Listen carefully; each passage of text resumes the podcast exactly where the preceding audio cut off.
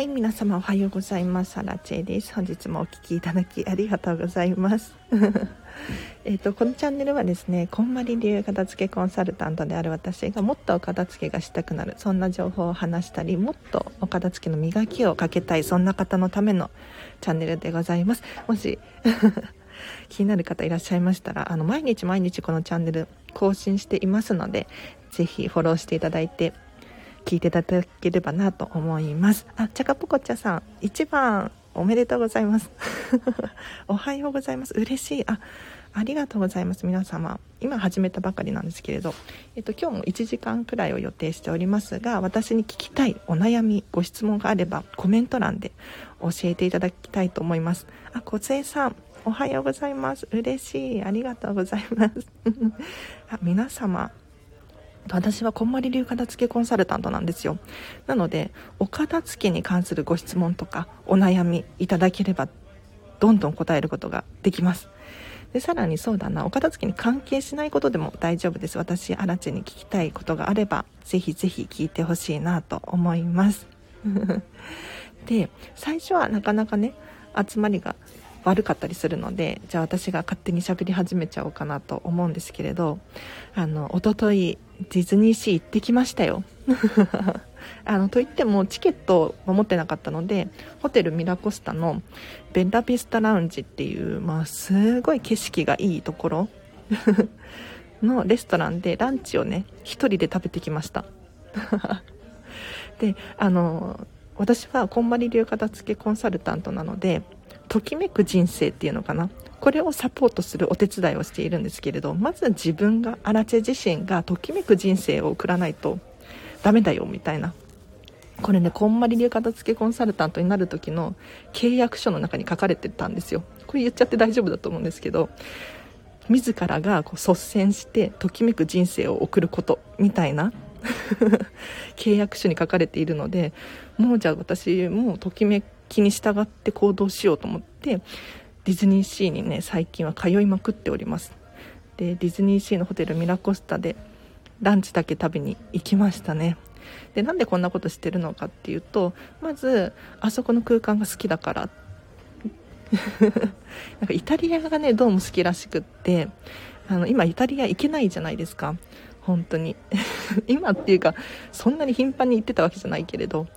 ね、その外国の気分を味わえて美しい景色を見られる。これがまず私にとっては最高の贅沢なんですよ。でさらに言うと あのディズニーシーだったりディズニーランドで働いてる人たちってすごく楽しそうなんですよね。何ていうのかな。あのお客さんゲストの方に感動してもらおうと思って働いているじゃないですか。なんか何ていうのかな。これが本当に感銘を受けてですね私は。なんであの人たちってあんなにいつもニコニコ笑顔で手振ってるんだろう。私も片付けコンサルタントなので今後ねそういうふうに活動して人々人々皆さんになん楽しいときめく人生を送ってもらいたいって思ってるからどうしたらそういうことがねできるんだろうって思うわけですよ。でそんな時にねあのこのディズニーシーで働いてる人たちを見てあこの人たちみたいに働けたら私も あのたくさんの人を感動させることができるんじゃないかなって思ったんですよ。はい。あチャカポコチェさんお皿洗いしながら聞きますということでえぜひぜひあの聞き流しがねいいらしいです。はい。家事がはかどるらしいですよ。でねそのディズニーのスタッフさんたちとかを見てあいいなって。なんかこんなにみたくさんの人に笑顔を 作ることができていいなとか思ったりとかして。あとはですねまあ、片付けコンサル目線でディズニーシーのホテルミラコスタだったりとかってもう本当に美しいんですよね。床がなんか天井が反射するくらいピカピカに磨き上げられていたりとかトイレの装飾とかも美しかったりとか何ていうのカーテン1つ取ってもコンセント1つ取ってもそうなんですけれどまあ美しいんですよ、うん、そういったところを見るたびにあこういうのってお家に普通のね私が住んでるお家に転用できるな応用できるなっていうふうに思ったりとかするんです。だから何ていうのかなもう片付けコンサル目線で 見ちゃうんですよね。なんかどこ行ってもそうですね。例えば今もうシェアオフィス来てるんですけれどシェアオフィスでえっ、ー、と借りててここで収録しているんですが例えばやっぱり仕事がしやすい設計になってるんですよ。うん、あのデスクだったりとかあと w i f i の環境だったりとかコンセンの場所コンセントの場所だったりとか、うん、みんなが快適に仕事ができそうな感じの設計になっていてこれめちゃめちゃいいですよね。ただ例えばお家だと住むことを前提に作ってるじゃないですか。まあよっぽどなんかそのオフィス兼なんとかみたいな感じで作っているお家は別としてね。やっぱりお家で働くってなるとなんか気になっちゃったりとかしません？ねいろんなものが。だからこうやってシェアオフィスに来てみたりとかあとはカフェに行ってみたりとかあとはお家にこのね環境を作れないだろうかっていうのをちょっと考えてみたりとかするといいかもしれないです。もう本当にいろんなことをねたくさん考える。なんかね普通に生活できなくなっちゃいましたね。片付けコンサルタントになってから。なんか行く先々でいろいろ考えちゃいますね。なんか例えば商業オフィス商業施設ショッピングモールとか行ってもそうだしなんかレストラン入ってもそうだしなんかあそこのあそこもうちょっとこうした方がいいのよなとか。思っちゃうんですよね。あと人もそうですね。人も結構見てますよ。こんなこと言ったらちょっとドン引きされるかもしれないんだけれど例えばこの人のこの服はどこをどうこだわって着ている服なんだろうかとか思っちゃいますね。今日とかも雨降ってたじゃないですか。で傘さすじゃないですか。でねやっぱり可愛い傘さしてる人いるんですよ。あの人の傘あの人のファッションと合ってるなっていう。人もいる一方で折りたたみ傘の骨が折れてる人とかもいるんですよ、うん、傘の骨折れてるなってあの人あれでいいんだろうかとか考えちゃうようになりました。ちょっとドン引きされるかもしれないですね。すいません。でもねやっぱり自分の持ち物一つとってもそうなんですけれどこだわった方がいいと思うんですよ。はい。あ私勝手にどんどん喋ってますがあの今日は9時10時20分まであの質問があればぜひコメントで教えてください。私答えられますので,、はい、でなければないで私が勝手に話しちゃいますよっていう感じですなので今勝手に喋ってましたはいあのねネタが尽きないので私1時間喋らせようとしたら1時間喋れるんですよねはい、すいません。あの、コメントでお片付けの質問、えっ、ー、と、こんまり流片付けコンサルタントに聞きたいことだったりとか、あと私、アラチにですね、もう個人的に聞きたいことなんでもいいです。はい。まあ、答えられる範囲で答えます。あ、あさこさんコメントありがとうございます。嬉しい今日も来ていただいて。はい。ぜひぜひ、あの、私に聞きたいことがあればコメント欄で教えてほしいなと思います。で、そう、今日も雨降ってて、皆さん傘差していたんじゃないかなって思うんですけれど、どんな傘使ってますか？私めちゃめちゃ見てますよ。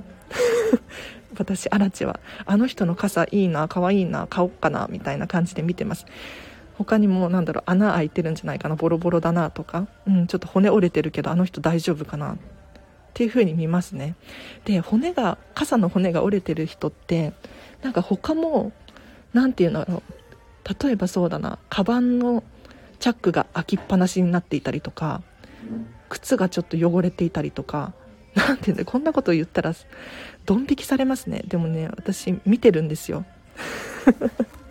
片付けコンサルタントだから。だからあこの人のお家に行ってお片付けしたいなとかって思うんですよね。もっと自分らしく輝けるのにって。はい。あユノンさんお気に入りの赤い傘使っています。素晴らしいです。素晴らしい。そういうことなんですよ。私もあのお気に入りの傘があってね。同じブランドのところを何度も買い替えているんですけれど。やっぱり雨が降るたびに楽しくなるんですよ。皆さんなんか雨が降ると気持ちが沈んだりとかなんかブルーになったりとかするんじゃないかなって思うんですけれど私アラチェの場合は逆でですねお気に入りの傘が使えるわけですよ。ねめったに使えないこの傘をもう存分に使うことができるわけですよ。もう楽しくて楽しくてしょうがない。でこういう現象がいろんなところで起こってくるんです。自分の持ち物を見直すことによって。例えば私今お気に入りのボールペンを持ちながら収録していますがこれ持ってるだけでなんかやる気が出るんですよ。ボールペン一つでも本当に仕事に集中できたりとかしますよ。はい。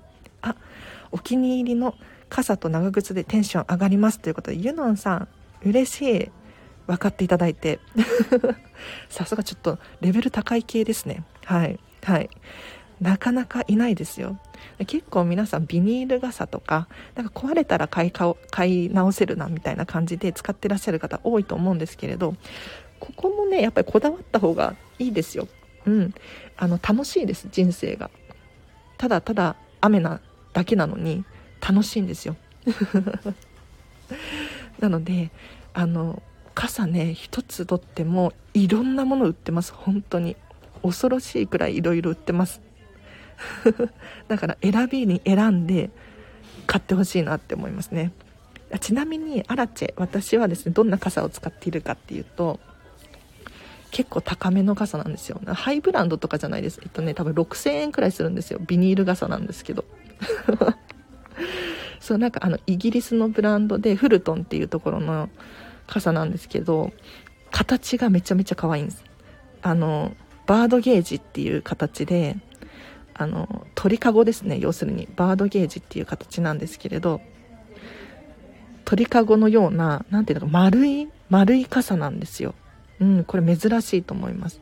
で私これ10年くらい前からこの傘使ってて、最近ちょっとちらほらこの形の傘使ってる人いるなって思うんですが、昔からこの傘使ってて結構目立ってたと思いますね。はい。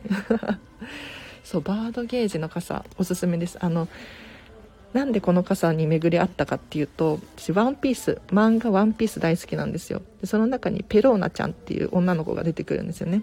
あの子がずっと傘持ってるんですよ。傘を。でその傘がすごい丸くて可愛いんですよであんな形の傘が欲しいなと思って探したらこのイギリスのフルトンっていうところが出しててうん買いましたあナッツクックさんありがとうございますお気に入りのものは年齢によって変化していますか？お気に入りのものがお気に入りでなくなった場合はどうしていますか？いい質問ですね。ありがとうございます。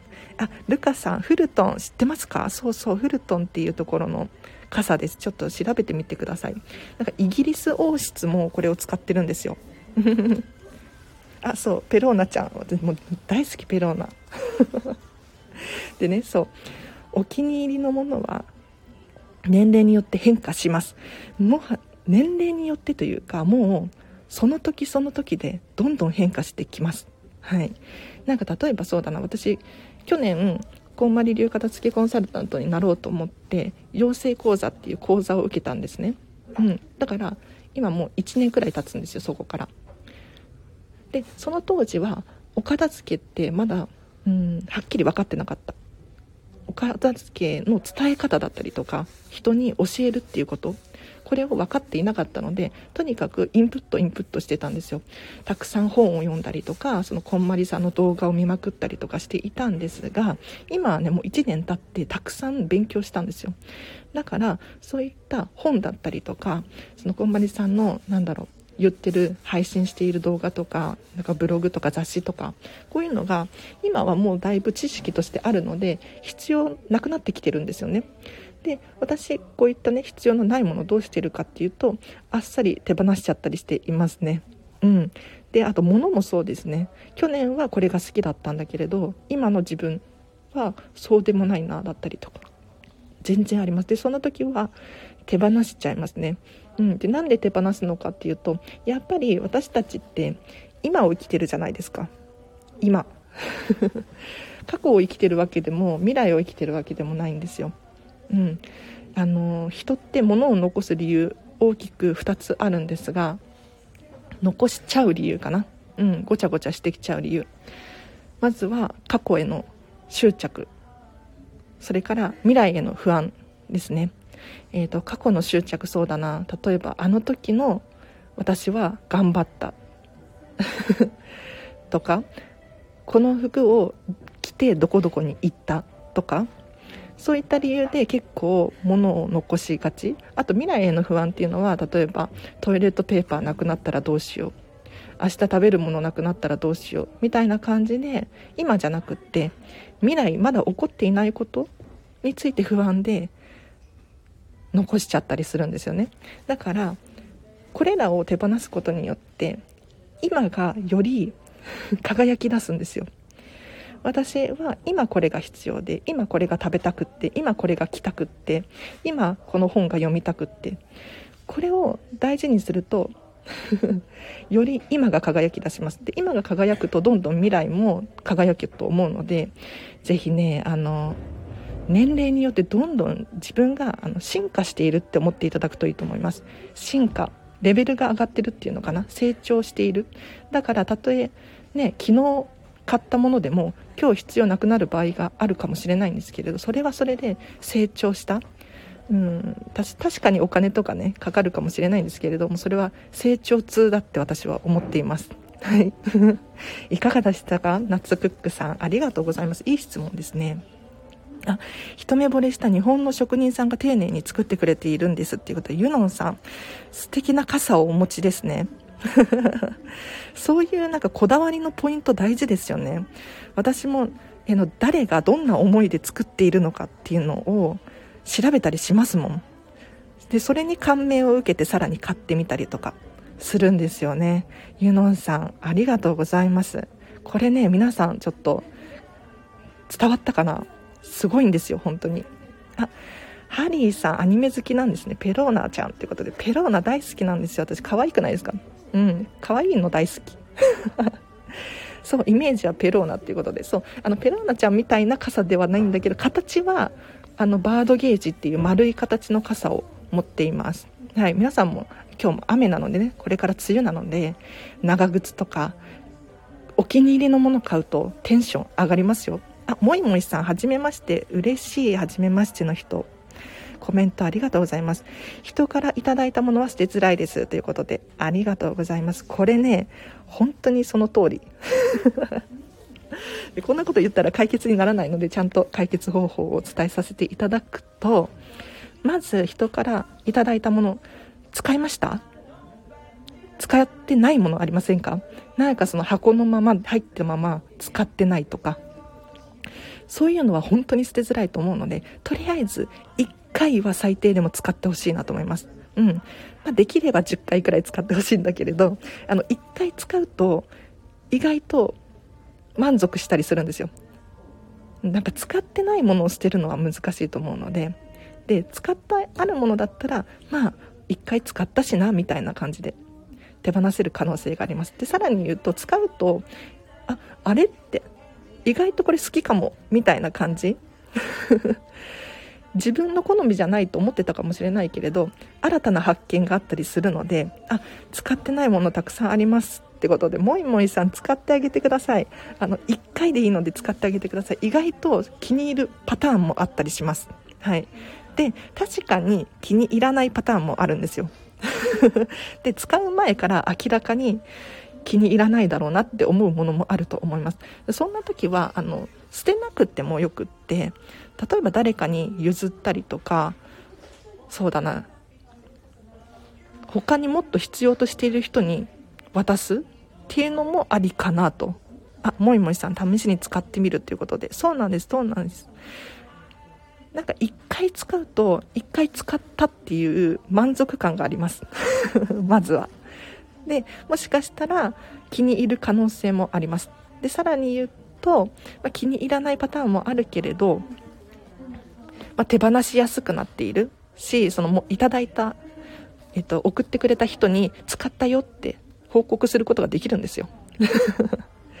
で私アラチェの場合どうしてるかっていうと、まあ、基本的に物をもらわないようにしてますね。うん。で物をもらわないようにできるのかっていうとあのできます。例えば私ミニマリストなんですよ。でミニマリストです。ミニマリストですって言い続けることによって結構人ってね私に物を渡しづらくなるんですよね。でもし万が一なんか送りたいみたいに言う人いるのでそういう時は欲しいものを伝えておくといいです。例えばそうだな。私の場合は最近あれが欲しいんだよねみたいな。そう。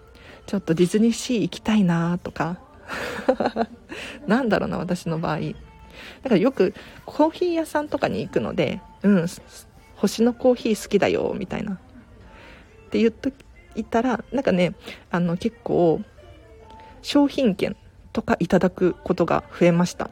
はい。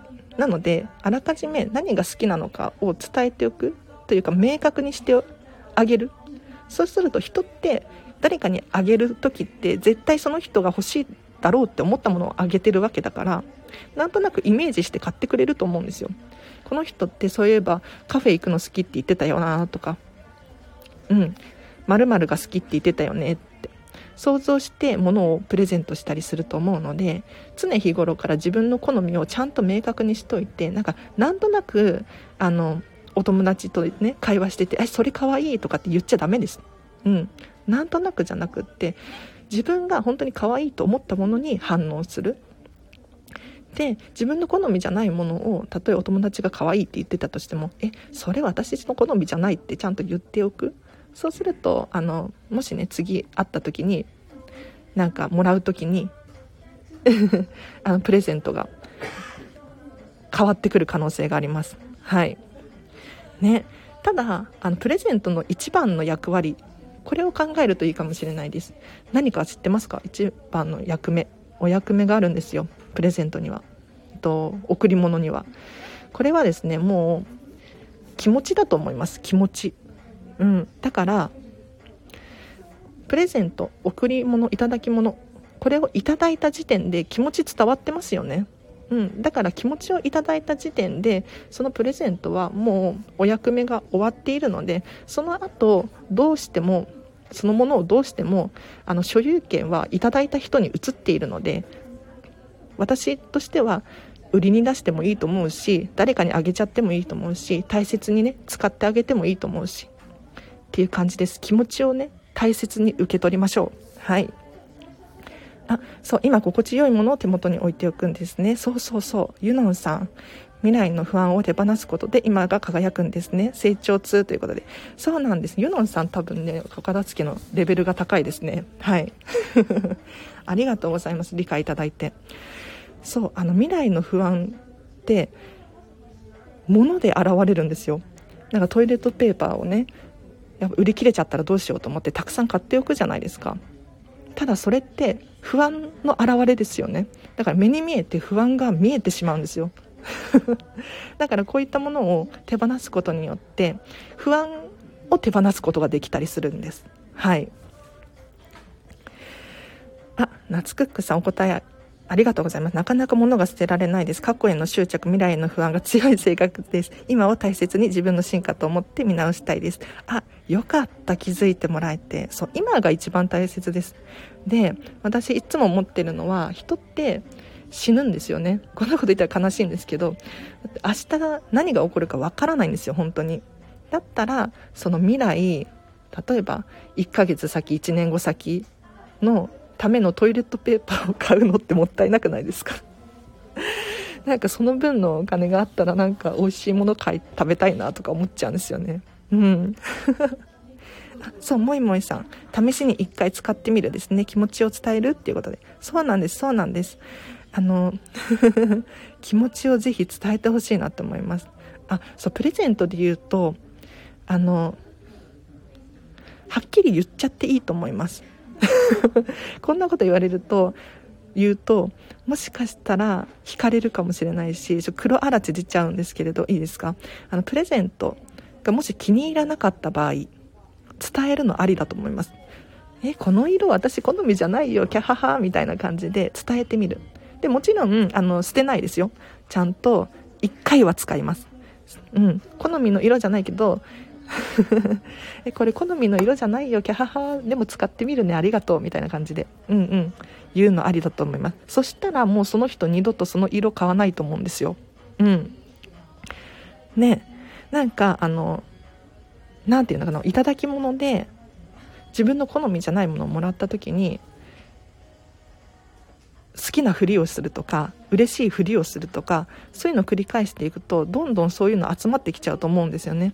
だからもらった時になんか正直に相手に伝えるって私すごく大事だなって思ってて。で一番大切にしてほしいのはその人がどうしてそのなんだろう贈り物をしようと思ったのか。この気持ちはちゃんと受け取らないとダメです 気持ちだから。ただ自分の素直なな思いも伝えてあげることによってえっ、ー、と何て言うのかな。どんどん周りにあこの人こういうのが好きなんだなっていうのが伝わっていくのででさらに言うとここで人間関係も、えーと、作られていきます。なんかそうだな。何かせっかくプレゼント買ってあげたのに文句言われた。みたいに思う人だったら多分徐々に離れていくと思うんですよね。うん。だからやっぱりね自分のお友達人間関係とかを整えるためにもですね自分の好みをちゃんと分かってる人と一緒にいたいと思うじゃないですか。だいぶ今日黒いな。大丈夫かな？嫌われちゃいますね。なんかこんなこと言うと。でもやっぱりあの本当に一緒にいたい人と一緒にいるべきだと思うんですよね。そしたら正直な素直な気持ちを伝えても離れない人いるはずなんですよ。だからそういう人を探すためにも自分のね素直な気持ちを伝えるっていうのはね大事です。はい。あもりもりさんありがとうございます。ということでこちらこそ素敵ななかなかいい質問をありがとうございました。プレゼント問題ありますよね。なんかあの結婚式の引き出物とかね。結構あの何て言うのかな押し入れの奥の方に眠っているパターンが多いんじゃないかなって 思います。私はあのこんまり流片付けコンサルタントなので結構あのお客様のねお家にお伺いしてレッスンをするんですよ。で出てきますねやっぱり奥の方に。これいただいたけど使ってないんだよねみたいなものが。はい。でその時どうするかって言ったらもうすぐに箱から出して1回使いましょうって。うん。まず使いましょう。で使って本当に気に入らなかった場合は 手放します。で手放すって言ってもあの捨てるんじゃないです。例えば誰かに譲ったりとか、うん。で、譲る時のポイントは、欲しいって言ってる人にあげることですね、やっぱり。だからフリマアプリとか、リサイクルショップに持っていくっていうのもいいと思います。あ、とても素敵なお話で聞いてて気持ちいいです。ユノンさん、嬉しい。ありがとうございます。本当ですか？とても素敵なお話でって。ありがとうございます。よかったです。ユノンさんの心に刺さったみたいで。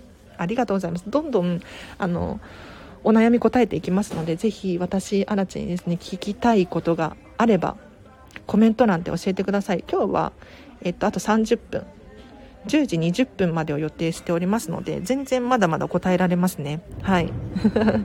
よかった。今日も結構な方が聞いてらっしゃいますね。ありがとうございます。はい。じゃあね、なければないで私がね、勝手に喋り始めちゃうんですよ。このチャンネルは なんかねネタはね本当にたくさんあるの でそうこの間ディズニーシーのねホテルミラコスタに行ってランチだけ食べに行ったんですよ。しかも1人ですよ。1人で。で1人なのにめちゃめちゃ広い席に案内されてなんでかな多分ね4人掛けのソファーですね。ソファー。なんかテーブル席じゃなくってソファー席 案内されちゃってなんかもうあわあわしてたんですけれどあのやっぱりね美しいんですよね。うん。ソファー1つ取ってもそうだし絨毯1つ取ってもそうだしお家でこれやりたいって思うんだけれどやっぱりお手入れが大変だったりするじゃないですか。ソファーとか皆さんどうしてます？なんか洗えないものって私基本的にお家に置いてきたくないんですよね。そう。あテープさんおはようございます。嬉しい。今日も聞いていただいて。ぜひぜひあの質問があればコメント欄で教えてください。で今ねディズニーシーの話をしてたんですよ。そう。1人なのに4人のソファー席に案内されちゃった話をしてたんですけれど。でもねやっぱりね何て言うんだろう。美しいところが大好きで。であのこのベンラビスタラウンジってちょっと後で調べてほしいんですけれどちょっとね高めのところに行ったんですよ。ちょっと勉強代だと思って。うん。もうときめく生活のためにやっぱり私自身がどんな暮らしが一番ときめくんだろうかっていうのをね日々研究してるのでそのベンラビスタラウンジっていうちょっと高めのレストランで食事することによってあこういう生活もありだなみたいな。うん。気づくことができるじゃないですか。それをねちょっと勉強しに行ったんですよ。だからソファー4人掛けのところに1人で案内されたけどそれでいいんだって思いましたね。普通レストラン行ったら利益のこと考えるから4人席に1人のお客さん座らせたりしないんですよ。うん。だけどそのディズニーが人に感動を与えるっていうことを目的にしているからこそできることなんですよね。はい。あユノンさん自分の好きなものを周りに置き始めたらいただき物も好みに合うものになったり人間関係も心地よい方しかいなくなったりしたんです。おやっぱり片付けと人間関係もリンクしますかねということで。ユノンさん片付けレベル高 ちょっと片付けコンサルタントになれますよ。あの、これその通りです。本当にその通りです。あのね、お片付けが終わると、あの、私の片付けのレッスン、卒業生の方たちがそうなんですけれど、仕事がモヤモヤしてきたりとか、うん。あとは人間関係、お友達関係、どうしようって悩み始めたりするんですよ。要するに、今まではなんとなく仕事してきたけれど、好みじゃないかもって気づき始めるんです。うん。これ本当に不思議な現象なんだけれど、何て言うのかな？自分が 好きなものを周りに置いておくことによってやっぱりこの職場好きじゃないかも。ここで働いている自分好きじゃないかも。みたいに気づいてきちゃったりするんですよね。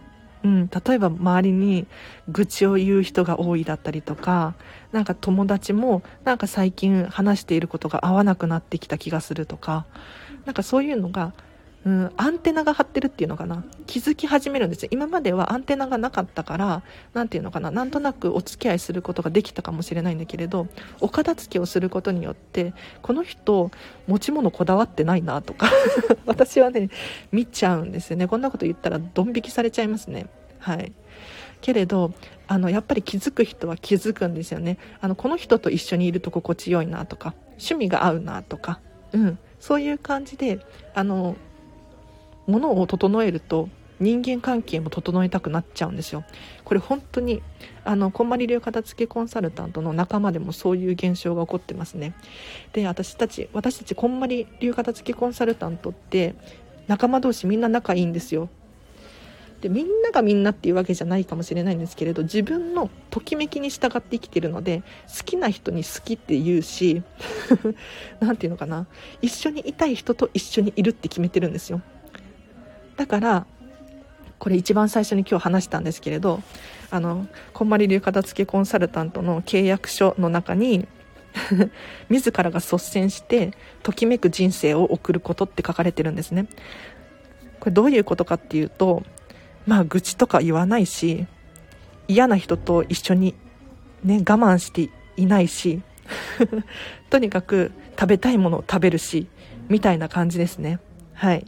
なので、ぜひこんな感じでお片付けをね、始めると、ユノンさんの言う通り、人間関係とかもリンクしてきますので、ぜひ、あの、まずはお片付け。人間関係整える前に、お片付け整えると、お部屋の中整えると、自動的にそっちも気になって整えることができますので、ぜひ、やってほしいなと思います。あ、テープさんおはようございますということで、チャカポコチャさん、ね やっぱ仲間がいるといいですね。こうして今日も今もたくさんの方が聞いてらっしゃいますが、お片付けに興味があって集まってきてくださった人たちですよね。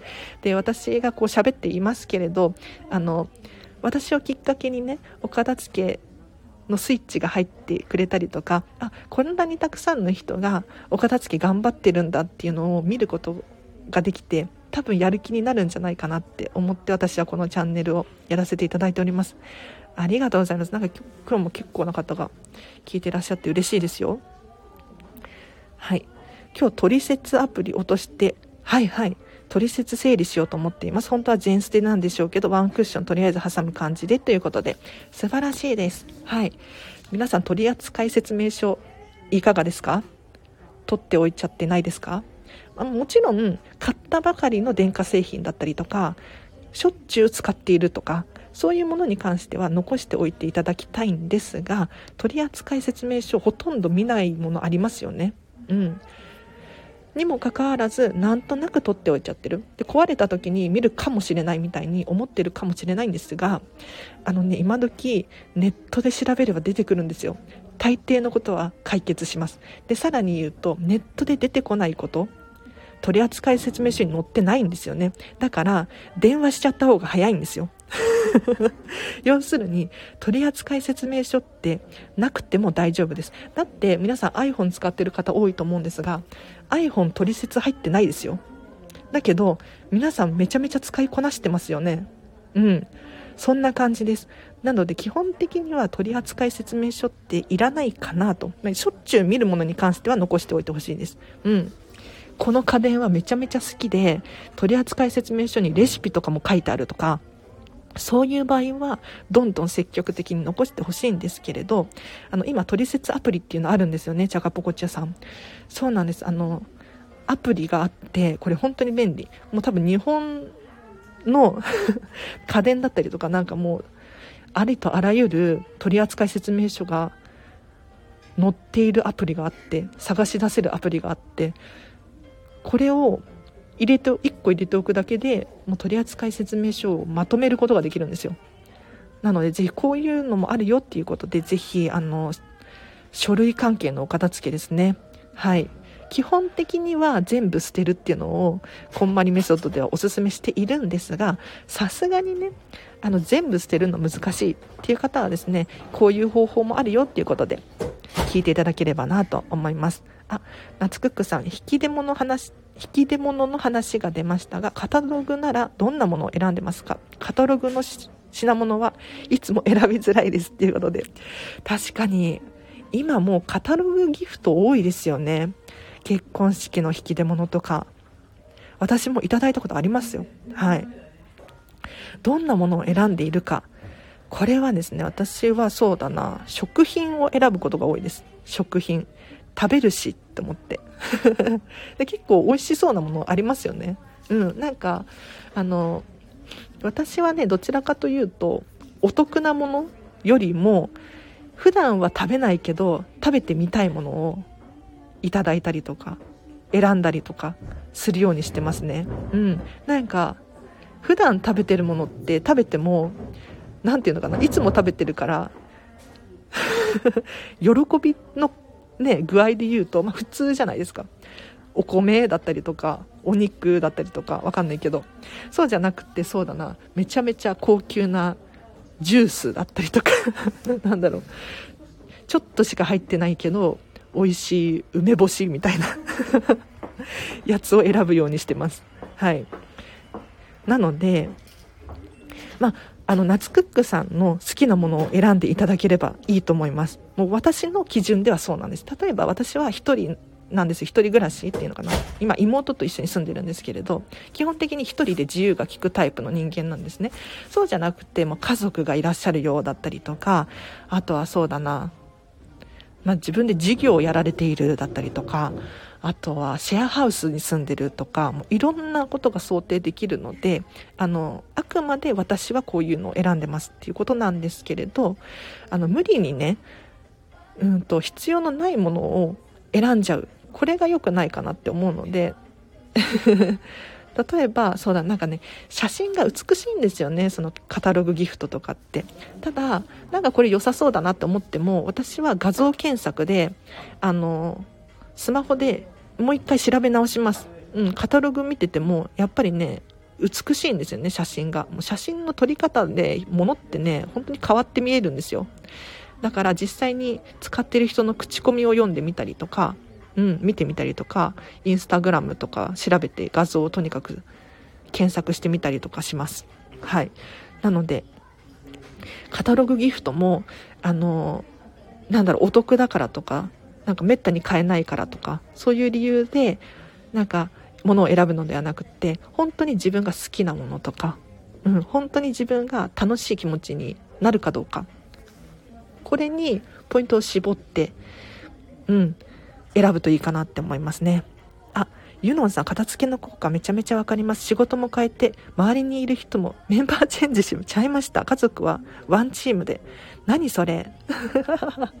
すごいな、ユノンさん。え片付けコンサルタントになりたいですか？あの本当にこういう方多いです。仕事の人間関係が気になっちゃって。なんか 私のね卒業生なんですけれどあの愚痴をね言う人が気になっちゃうと。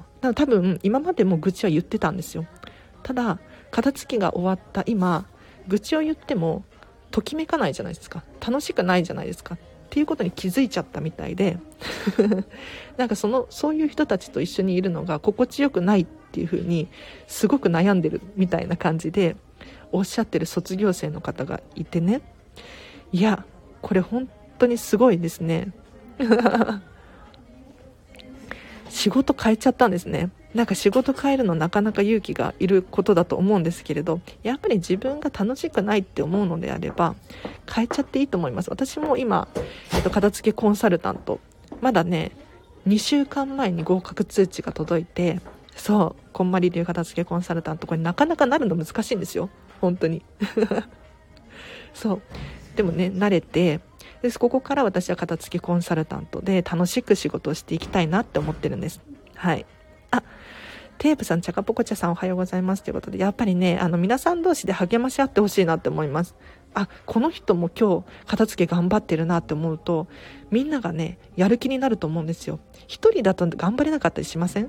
で私はいつも皆さんの背中を押してますけどもっと仲間がいるって思えると多分めちゃめちゃやる気になると思いますありがとうございますあ、トリセツアプリ。この間買った時計のトリセツは写真に撮っておこう。今やりますということで。あ、そう。今やるの大事です。今です。はい。あ、テープさん気づきありがとうということで。あ、さよさんおはようございます。はい。今日もね、ライブ配信やってますよ。10時20分までを予定してますので、全然まだ質問送ってください。はい。あ、そうそう。この間買った時計の写真、時計の取説写真に撮っておこうってことで。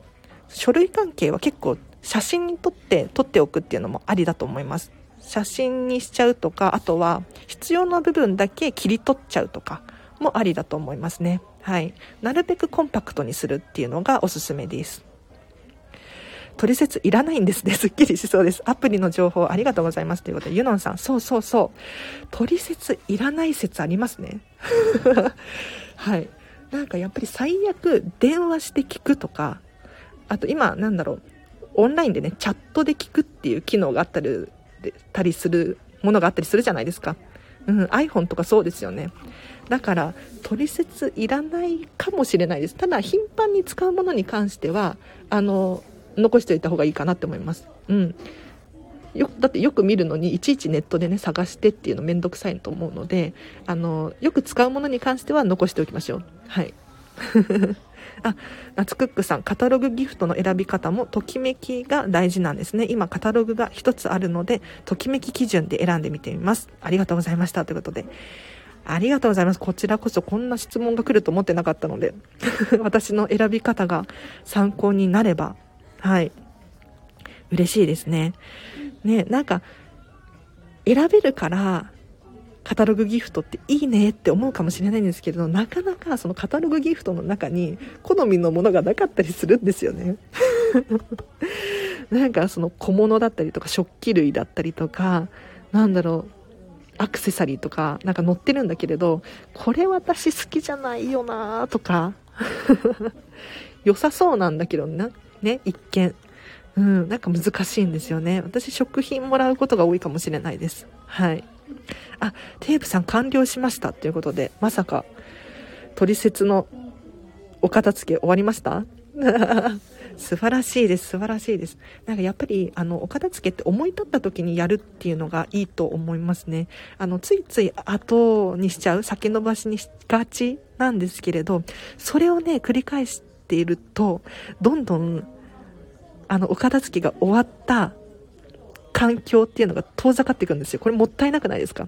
人生の大部分をお片付きが終わった人生で過ごせた方が楽しいと思うんですよ。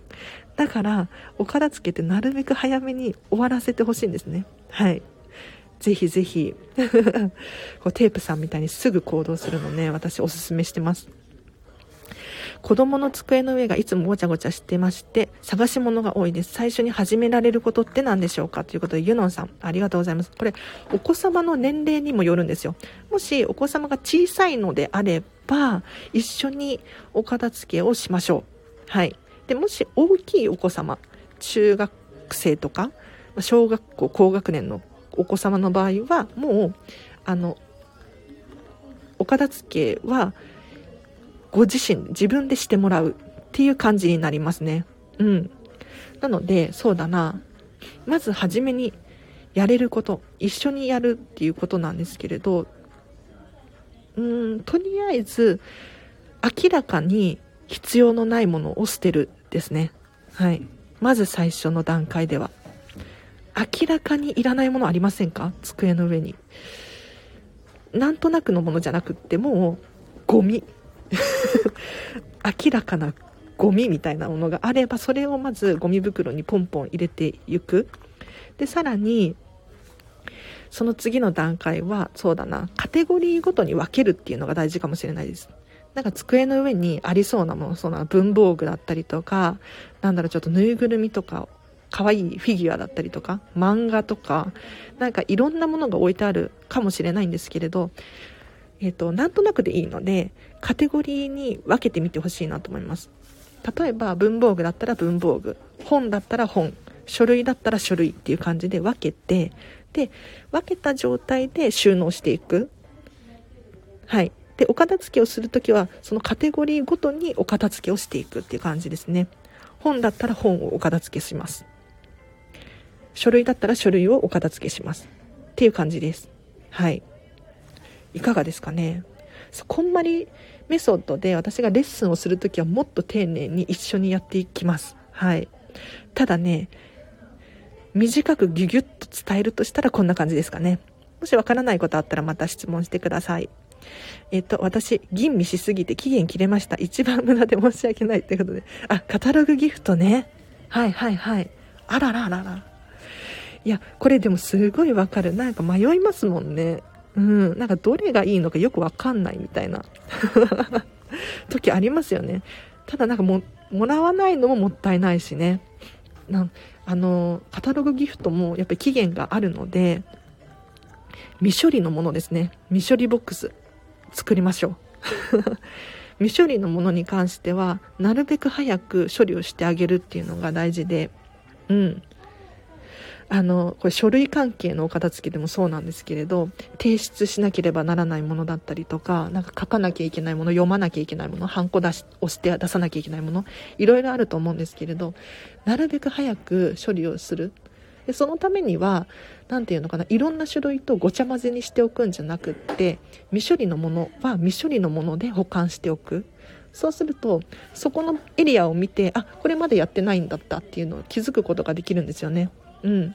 なのでふとしたきっかけであの思い出して行動に移すことができますのであの期限があるものに関してはどこかに埋もれてしまわないようにちゃんと別で用意し用意する保管しておくっていうのがいいと思います。チャカポコたちさんがチャカポコチャさんがテープさん仕事が早いときめき基準っていいですね。カタログギフトの期限切れあるあるあるあるなんですか？そうなんだとか えこれは困りましたねダメですよ皆さんあのカタログギフトもちゃんといただかないと気持ちなのでねいただいてください自分の好きなものときめきに従って何かものを選んでいっていただけるといいなと思います。あ、小学3年生の女の子です。ありがとうございます。そう、明らかなゴミを捨てるカテゴリーごとに分ける。そうです、そうです。素晴らしいです、ユノンさん。多分小3だともう自分の好みが明確になっていると思うんですよ。この色が好きとか、このキャラクターかわいいみたいなの分かってると思うんですね。だから、あの、もしお片付け一緒にするのであれば、これは好きなの？何が好きなの？え、これ嫌いなの？何が嫌いなの？どこが 好きなの？これね、どんどんどんどん質問していってあげて、あの、自分が何が好きなのか、何が嫌いなのかっていうのを明確にしてあげる。といいと思います。はい。さ明らかなゴミって大人もやりがちなんですよね。私もついついね、やっちゃったりするんですけれど、なるはやで捨てるようにしてます。例えばペットボトルだったりとかあとはそうだな食べ終わった、うん、納豆のやつとかついついなんか放置しちゃいそうになるんだけれどもうなるべく早く手をつけるようにして。うん。そう明らかに必要のないもの。段ボール箱とか粗大ごみとか皆さんためがちじゃないですか。私もやっちゃうんだけれどあの本当になるべく早くもうゴミの日にね必ず出すとかスーパー行くついでになんかトレイの回収ボックスに入れてくるとかそうするようにしておりますよ。はい。あ熱いカタログギフトだとなかなか見る気がしないので重いし厳選されたはいはい薄っぺらい方がいいなということで確かに。なんかあのこんな研究データあります。人って選択肢が多ければ多いほど 悩んじゃうんですよ。だから選択肢を少なくしてあげた方がより早く選びきることができるっていうデータがあったりしますね。これね、ジャジャムの理論だったかな。なんかジャム屋さんに行って何十個も種類があるジャム屋さん。もう普通のイチゴとか、オレンジとかじゃないんですよ。例えばなんだろう。イチジクとかわかんないけど、なんかもう何十個も種類のあるジャム屋さんにお客さんが行くと結局選びきれなくって買わないで出てくるパターンが多いんですよね一方で5種類とかしか置いてないジャム屋さんに入るとあの人って選びきることができてあの買う人が多いんですよ。だからあらかじめ最初から選択肢を絞ってあげる。これ重要かもしれないです。なのでお片付けによって物の数を種類を減らすことによって例えばお洋服とかそうかもしれないですね。今日何を着ようかなって悩んじゃうじゃないですか。もうそうじゃなくって私ミニマリストなのですごいわかるんですけれど明らかにこれしかないんですよ。今日着る服これしかありえないよね。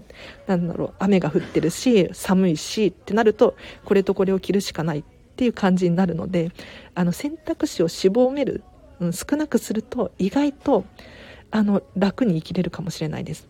はい。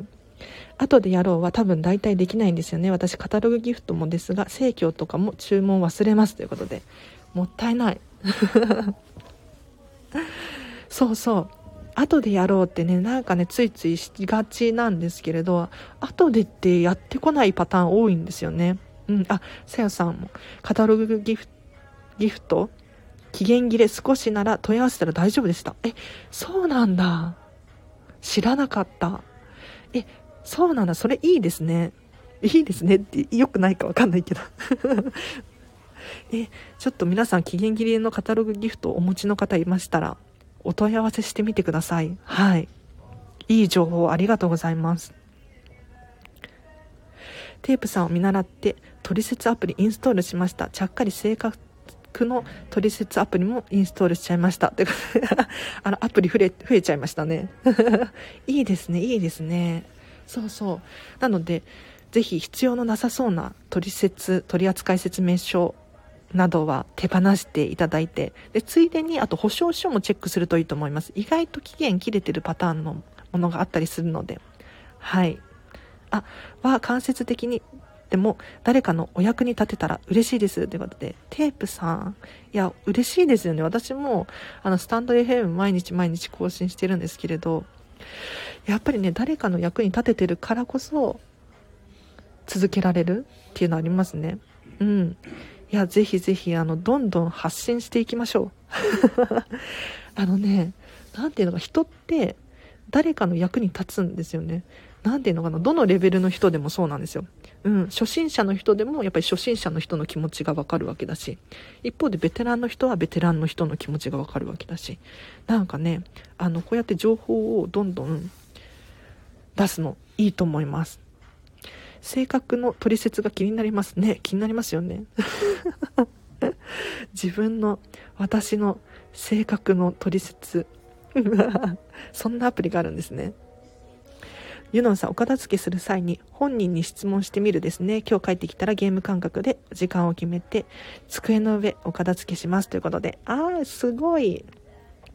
嬉しい。そうそうそう。ゲーム感覚です。あの、お片付けイコール楽しいっていうイメージを持たせてあげてほしいなって思います。うん。なんか勝手にパパとかママが物を捨てちゃったりとかしたら、お片付けイコール捨てること、お片付けイコール、あの、勝手に物捨てられちゃうとか、悲しい気持ちになるとか、そういうふうに思われたら、多分今後の人生お片付けしたくなくなっちゃうと思うので、ぜひ楽しく、うん、自分の好きなものばかりにするととっても楽しいんだよっていうのを伝える感じにしていってほしいなと思います。だからいらないものにフォーカスするのではなくって好きなもの残すものはどれですかっていう感じで選んでいくといいと思います。はい。さやさんまた参加させていただきますありがとうございましたということで嬉しい。また参加してください。ありがとうございます。テープさん、いい情報ありがとうございます。ということで、本当ですね。なんか、今日もたくさんいい情報が出てきましたね。はい。ありがとうございます。皆さん同士で情報シェアして。あ、ジャムの理論、なるほどです。でそうそうそう。確かジャムの理論だったと思うんだけれど、調べてみると出てくると思います。人って選択肢が少ないほど結論出しやすい。はい。です。私も期限切れのカタログギフト大丈夫だったことありますってことで、あ、そうなんだ。そうなんだ。いや、皆さん、よく知ってますね。さすがに。うんうん。あ、チャカポコチャさん、ラーメン、チャーシュー麺しかないラーメン屋さん知ってますが、大人気です。ラーメンで勝負してる感じでいいですよね、ということで。いや、本当にそうそう、そういう感じです。なんかもうそのラーメンしかないじゃないですか、選択肢が。だからそのラーメン食べるしかないんですよね。で、多分お店側もそれにとことんこだわれるから美味しいんじゃないですかね。うん。だから皆さんもなんかたくさん持ってることがいいっていうわけでもないんですよ。これお子様のおもちゃとかもそうなんですけれど。選択肢を絞ってあげることで自分が好きなもの、本当にときめくもの、これを 一つ持ってるだけで幸せになれたりとかあとは選択肢が減るからスムーズに、うん、選びきることができたりとかしますので是非選択肢を減らす工夫これしてみてほしいなと思います。アプリも使ってみてこちらも必要なないものは整理しますねってことで確かにぜひぜひアプリ使ってみて必要のないもの整理してみてほしいなと思います。いいですね。今日皆さんなんかどんどんお片付けが進んでますね。あユノンさん後で調べてみます。ということで。はいはい。皆さん同士でやっぱね情報共有共有大事ですね。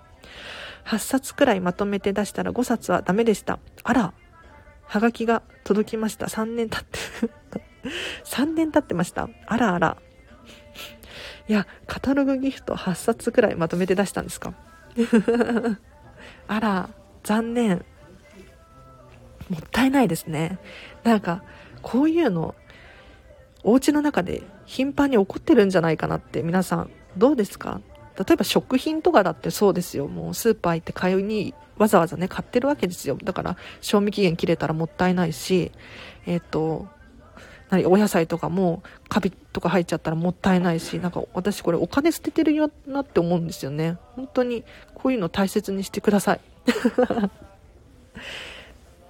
3択くらいがくらいの方がいろいろ決められますよねということで。確かに。3つくらいの方が選びやすいですよね。なんかあのレストランとか行ってもメニューが多いと迷っちゃうんですよね。もう最初からなければ迷わないのに。って思うんですよ。だから、選択肢、狭める。これいいと思います。ユノンさん、好きなもの、お気に入りのものにフォーカスですね。あるもの探しということで。そうなんです。お片付けの、これコンバニメソッド的にはそうなんですけれど、とにかく残すものにフォーカスするっていうのが大事です。だから、どれがいらないの？とか、どれ捨てようかな？っていうふうに選ぶのではなくって、これは好きだから残す。これは残す。って選んでいくと必然的に好きじゃないものが余ってくるんですよ。うん。じゃあそれどうするのっていう感じで聞いてあげる感じですね。はい。で確かに捨てるのはもったいないって思うかもしれないんですが、捨てるだけが手放す方法じゃないので、リサイクルして、誰か他の人がね、喜んで使ってくれるかもしれないし、あとは、フリマアプリで売ることによって、ちょっとね、お金が手に入ったりとかするかもしれないですし、いろいろあります。はい。さすがに3年はダメそうですね。ってことで、期限がね、3年経っちゃったらダメそうですね。はい。カタログギフトの話です。はい。そう、ジャムの理論を見習って今日のやることも整理しますということで、あ、素晴らしい。素晴らしいですね。今日やること、その、やることリストみたいなのも書くといいですよ。はい。私もやってるんですけれど、なんか目視で確認できると、あの、頭の中が整理されていいですよね。あ、エミリーさん、こんにちは。ありがとうございます。今ね、私、こんまり流片付けコンサルタントなんですが、皆さんのお悩みに答えていっております。コメント欄でいただいた質問にどんどん返していっています。はい。一度大丈夫だったのを味を占めてしまっ味を占めてしまったみたいです。やっぱり期限通りにやらないとですよねってことで。ね さすがに、ね期限通りやること前提でもしちょっと切れちゃったら、まあ、ご好意で、ラッキーみたいな感じですね。カタログギフトの期限、皆さん、大丈夫ですか？しっかり期限内に送って、ちょっと切れちゃったのは、もしかしたらギリギリセーフかもしれない。です。はい。無印の短冊状の to do list メモ何回もリピしてますということで、えー、ちょっと今度無印行った時に見てみますね。 to do list メモっていうのがあるんですね。へー。いいですね。いいですね。こうやってやっぱりやることリストっていうのを書いておくと、頭の中のお片付けですね。はい。これもしていくと、やっぱり今やるべきことが明確になって、なんかごちゃごちゃするっていうことがないかなって。なんか頭の中ごちゃごちゃしてくると、お部屋もごちゃごちゃしてくるって思います。そういえばブラトップの畳み方が知りたいですっていうことで、あ、教えましょうか今これ教えられるかな？画像なしで。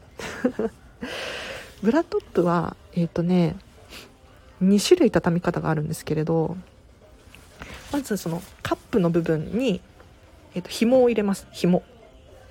紐。紐じゃ、紐じゃない時もあの、肩、肩紐ですね。をカップの中に入れて、で、カップの下の部分もカップの中に入れます。はい。で、これで完成です。はい。だから、あの、おぶら様ありますよね、おぶら様。おぶら様は基本的に畳まないんですよ。こんまりメソッド的には。もうお店で、こう、綺麗に並べてある状態あるじゃないですか。あの状態なんです。おぶら様の畳み方は。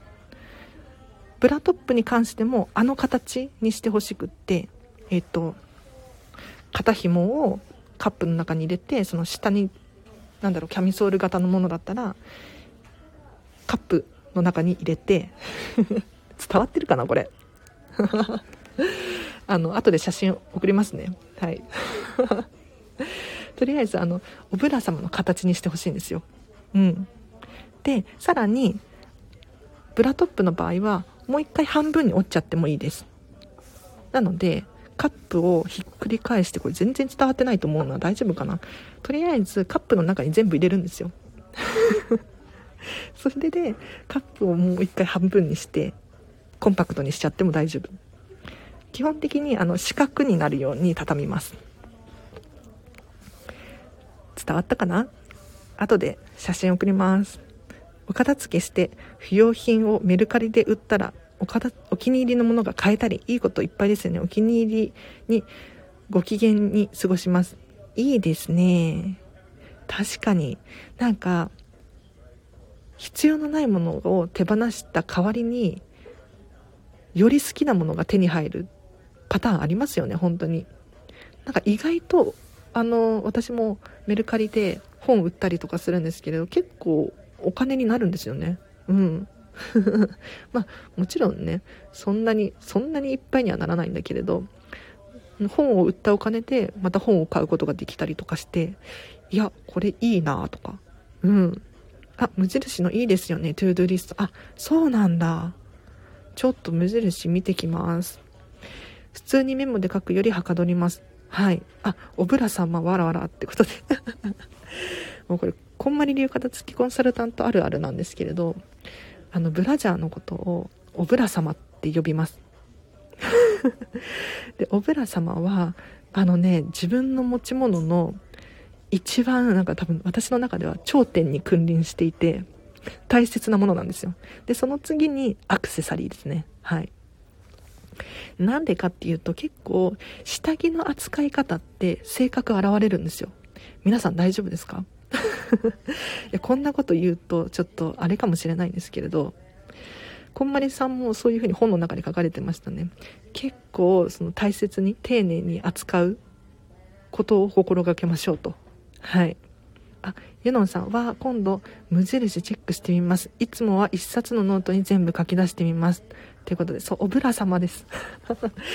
こんななんか今シェアオフィスでシェアオフィスなんですけど大丈夫かな？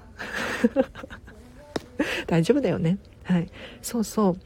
あのおぶら様とアクセサリーに関してはお店屋さんで収納するみたいにあのゴージャスに収納してほしいんですよ。うん。なんかアクセサリーもちっちゃい箱にごちゃごちゃって入れるんじゃなくって一つ一つがあの女王様だと思ってもらってお店屋さんみたいにねキラキラって飾るように収納してほしいんです。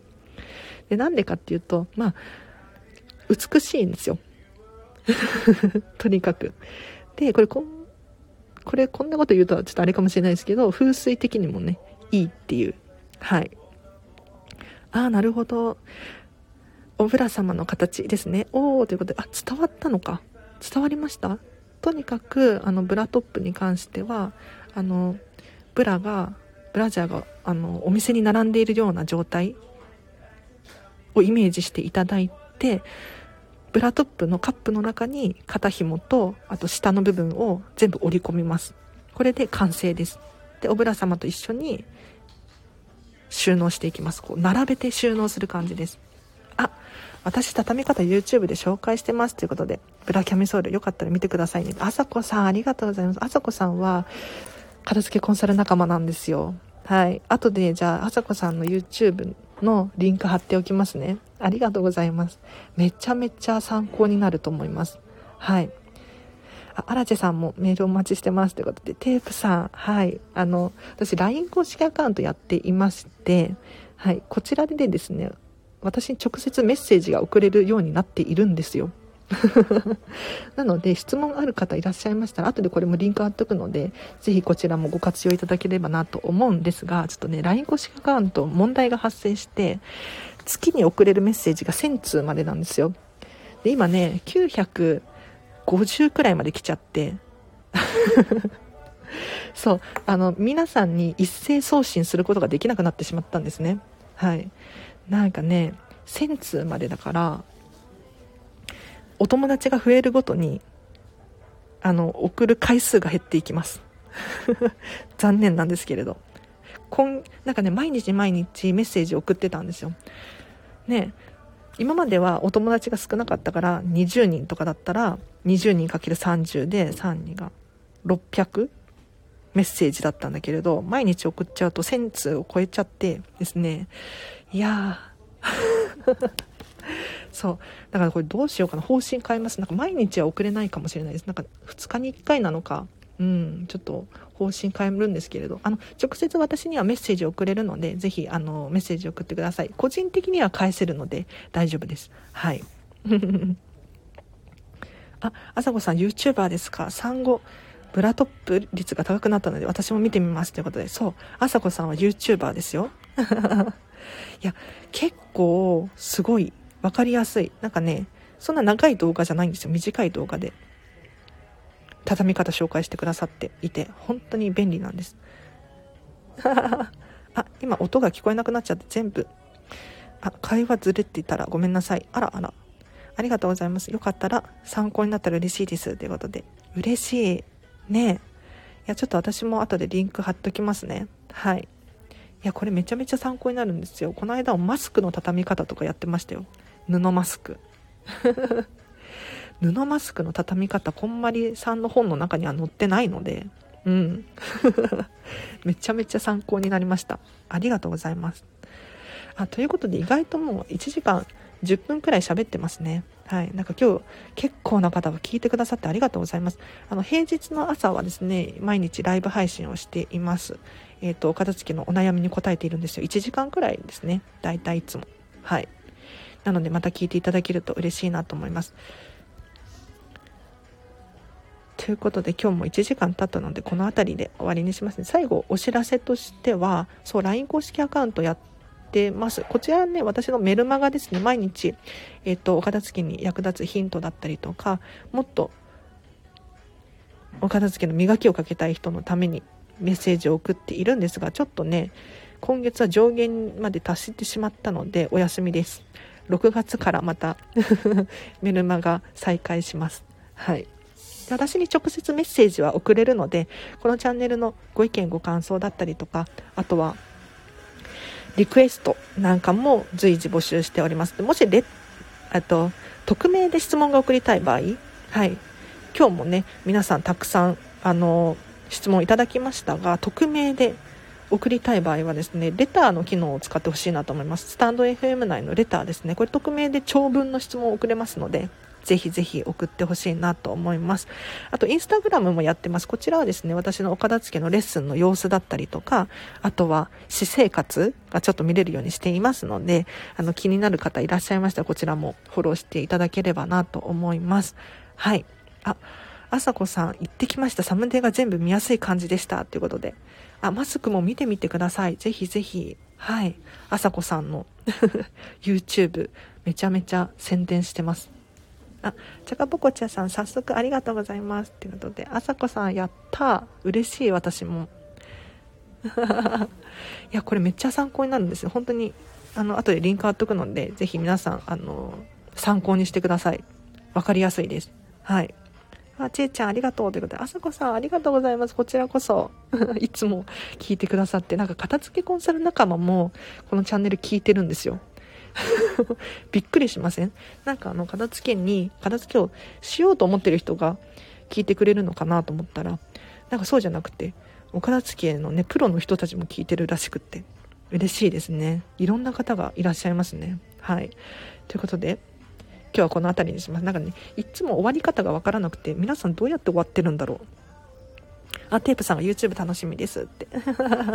ありがとうございます。そうそう。どうやって終わるんだろう。じゃあ今日はここまでにします。皆さんこれからね、あの、もしかしたらお片付けするって言ってた方もいらっしゃるので、うんうん。お片付けすると思いますが。めちゃめちゃ応援してますし、わからないことあったら、あの、質問随時募集していますので、LINE 公式アカウントか、このレター、スタンド FM のレターか、まあ、インスタグラムの DM でも大丈夫です。送ってみてほしいなと思います。あ、荒地さんもそのうち YouTuber。私、動画編集がね、苦手。なんか、あの、メンタリスト DAIGO さん大好きで、私 D ラボ有料会員なんですけれど、メンタリスト DAIGO さんみたいにやれたら一番いいなと思って、あの人ノー編集じゃないですか。で、スマホ1台でやってますよね。うん。あれくらい、あの、コストがかかってないとできそうな気がする。なんか自分で編集しなきゃいけないとか、なんだろう、音つけなきゃいけないとか、なんかサムネイルめっちゃ考えるみたいなのとか、向いてないんですよね。だからこのスタンド FM とかも基本的に編集なしでいけるじゃないですか。気軽なんですよ。うん、だからできてる。っていう感じです。いや、YouTuber やってもいいけど、なんかめちゃめちゃ簡単だったらやりたいですね。はい。編集外注高そうですしね、ということで、本当にそう。本当にそうなんです。今 YouTuber の人増えてるからね。あ、スタイフを YouTube 配信したらどうですか？ということで、スタンド FM をなんか他にどうやって映すことができるんだろうと思って。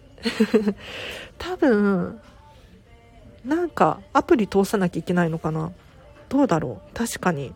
そのままて、そのままコピペすればいいですよね。確かに。ユノンさんが自分が気楽に、気軽に、ストレスなく続けられるのがいいですよね、ということで。そうなんです。あの、皆さんも、あの、お片付けもそうなんですけれど、心が苦しい時はやらなくていいと思います。うん。私もそうなんですけれど、このスタンド FM も楽しいから続けられているんですよね。で、お片付けも楽しくないと続かないんですよ。だから、全部全てのことに言えるんですけれど自分がストレスなくできることこっちにフォーカスしていきましょう。なんかみんなできてるからとか。なんだろう例えばお子様のお弁当を作るのとか。ね大変だったりするじゃないですか。自分が楽しい気持ちでいられることが重要だと思うので。はい。あ、テープさんすごくいいこと思いついてウキウキですね。ってことで。ウキウキですね。うん。誰か、誰かやってくれないかな。それすらもめんどくさい。コピーペーストがめんどくさい私、やばいですね。はい。ちょっと考えてみます。このスタンド FM そのまま YouTube に移せないかどうか。ね。というか、最初から YouTube でやるっていうのどうかな。そう、最近、あの、LINE ライブだったりとか、Instagram インスタライブだったりとか、そっちもやってみていいのかなとか思ったりしてるんですよ。このスタンド FM だと、スタンド FM を聞いてる人にしか届かないじゃないですか。で、スタンド FM やってる人ってなかなかいないと思うんですよね。うん、で、確かにここ治安がいいし、すごくね、安心できる場所ではあるんです。それが、例えばインスタとか YouTube とかになると、もっといろんな人がいそうだからっていうのもあるんだけれど、それでもね、誰かに届けるっていう努力をしないといけないなって最近思い始めていて、はい。慣れないだけなのか、ストレスなのかを見極めて気づいたら続けて、気づけたら続けていき、え気気づいたら続けてきたが好き。あ、いいですね、いいですね。確かに。いや、私も、このスタンド FM、なんか気づいたら、今ね、8ヶ月目 ?9 ヶ月目なのかな？なんですよ。すごくないですか？だから、自分の好きなことって頑張らなくてもできるんですよね本当にで頑張ろう頑張ろうって思ってるとできなかったりするので皆さん是非楽しくお片付けしましょう。あ DAIGO さんみたいに生配信をしている荒地さんを撮るとか？そうそうそう。あのねメンタリスト DAIGO さん本当に好きなんですけど何ていうのかな？スマホ1台で編集なしなんですよあれ。ノーカット。分かりますか？生配信なんです大体いつも。にもかかわらずあんだけ上手でしかもみんなが見ていてすごいですよね。うん。尊敬する。本当に。あれくらい気軽だったら私もやりたいなとか。でもそんなにおしゃべりね上手かな編集しないとやばいんじゃないかなみたいな。感じなので。あイメージ湧くっていうことで。あ私がメンタリスト DAIGO さんみたいにやってるイメージ湧きます？どうなんだろうな。ちょっとじゃあこのシェアオフィスでライブ配信しちゃいます？あ頑張ろうと思っちゃうものってときめかないってことですよねそうそうそうおしゃべりとっても聞きやすいですっていうことで、あ、ありがとうございます。よかったです。なんか私の喋ってる情報ってそんな万人受けするかどうかわかんないんですけど、今日も多分前半めちゃめちゃ黒あらち出ちゃってたかなって思うんですけれど、あの、聞きやすいって思ってもらえる人がいて、とっても嬉しいです。もうそういう人が、だけが集まればいいかなってもう決めてるので、なんかみんながみんなに好かれるって無理だと思うんですよね。そう。だから私の声が聞きやすい人が聞いてくれればいいなとおしゃべりが心地よい人が聞いてくれればいいなとなんかねあの私も自分なりにねこういう風に喋ったら伝わるかなとかなんかそれこそメンタリスト DAIGO さんの超文章術みたいなトーク力みたいな動画見まくったりとか本を読みまくったりとかして勉強はしているんだけれど基本的な部分ってそんなに変わんなくって伝えたいメッセージとか変わんなくってそれが気に入ってくれる人が伝わってくれたらいいなとか集まってくれたらいいなでそういう人が集まったら多分今日のここのコメント欄でもそうですけれど皆さんもなんか仲良くできそうじゃないですか。